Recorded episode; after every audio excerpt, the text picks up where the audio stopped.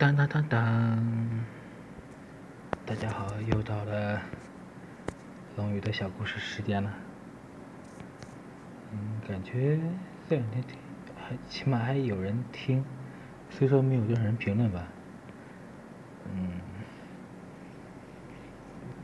但想做一个系列的，或者说以后我也可以转行。你们可以给我提供故事，我可以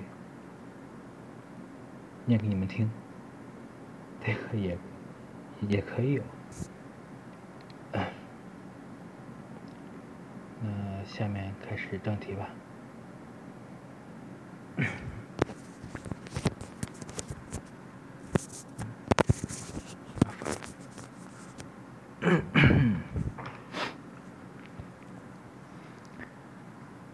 一位男孩带着剑去行走江湖，途经乡间，救下一个被野兽围困的女孩，并得到了她的爱情。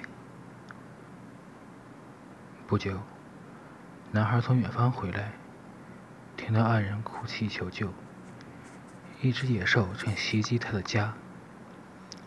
于是他勇猛地拔剑准备刺杀野兽。此时，女孩哭着喊：“别用剑。”用石头比较好。他犹豫着，还是按他的指示用石头打死了野兽。他高兴地扑进了他的怀里，但男孩并没有觉得他立下功劳，因为没有用自己的剑。他默默地收拾了行囊，又去远行了。又过了些日子，男孩回来时看到一只更大的野兽。又在围困女孩的家，他马上拔出剑往家冲，心里却想：也许应该想应该用石头。正在犹豫不决时，野兽向他扑来，弄伤了他的手臂。男孩被逼墙角，犹豫地望着窗口的女孩。女孩大喊：“用木棍打他！”于是他拾起木棒与野兽搏斗，野兽死了。男孩却羞愧地拒绝了爱人的怀抱，默默地离开了那个地方。他一路走着，带着无以言表的沮丧。当他听到远处的呼救时，男子汉的责任让他又拔出了剑。但就在这时，他犹豫起来，因为不知该用剑、石头还是木棒。如果女孩在，他会如何建议呢？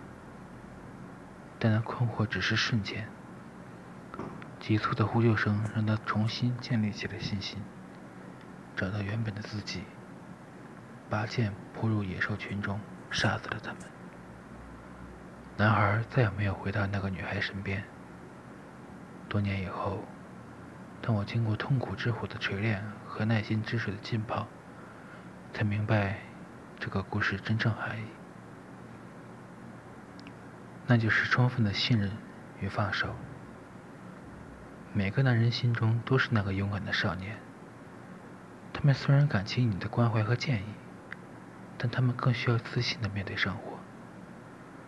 如果你自以为知道你所爱的人该如何，因而设法改变他，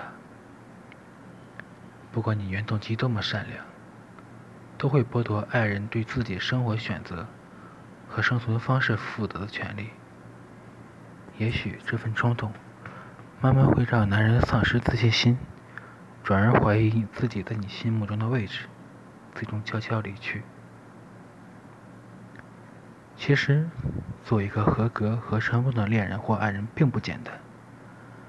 重要的是应随时让爱人知道，你爱他，珍惜他，尊重他，让自己与他并肩而行，走在快乐里。于痛苦中分担欢喜或眼泪，在他走过孤独和难过之后，给他温柔的关怀，但不要剥夺他置身境地、独立思考的权利。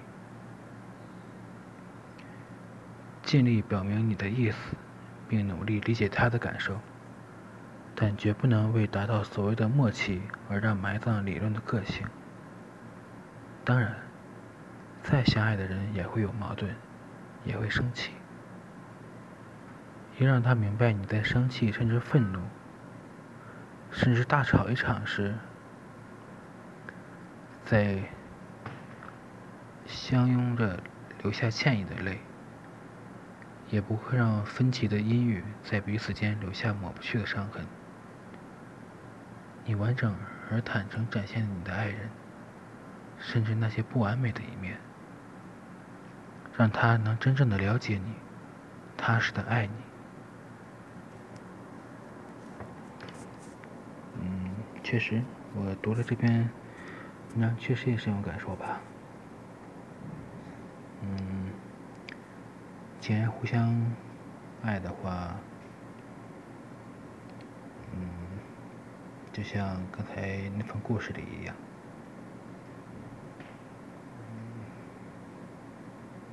怎么说？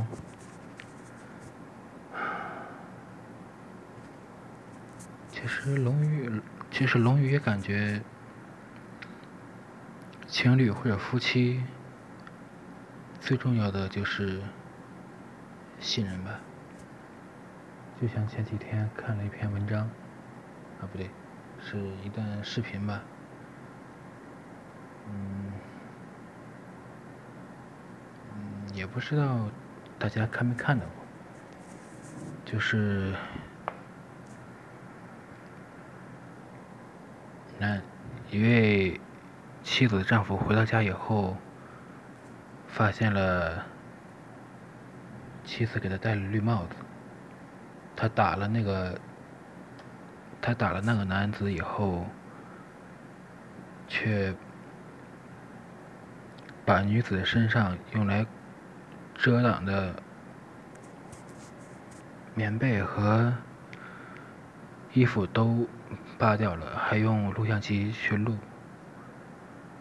我想说，她起码也是你的妻子，有什么事起码要等她穿好衣服以后再聊。你那样的话，说真的，罗云感觉那种人和那些渣子真的差不多了，那简直就是。对自己妻子的不尊重，是，我也看了一些评论，说有一些看了一些评论说，那是你没遇到，如果你遇到了，你也会上头，你也会把那个男子暴打一遍，甚至打你的妻子，但。我可能不会吧，因为我知道给妻子最起码的尊重，打是不能解决问题的，应该，就算就算是上头，我们应也应该让妻子有一份完整的尊严坐在你的面前，去跟你讲清事情的事情的缘由。暂时就这样吧。最后，龙宇给一份自己的建议吧。嗯，就是，既然你们是男女朋友了，那就不要互相伤害。你爱他，他爱你，这样的感情难道不是很好吗？为什么会非要互相的因为一些鸡毛蒜皮的事情而出手打了那个属于你最爱的人呢？嗯，就这样吧，有点说多了。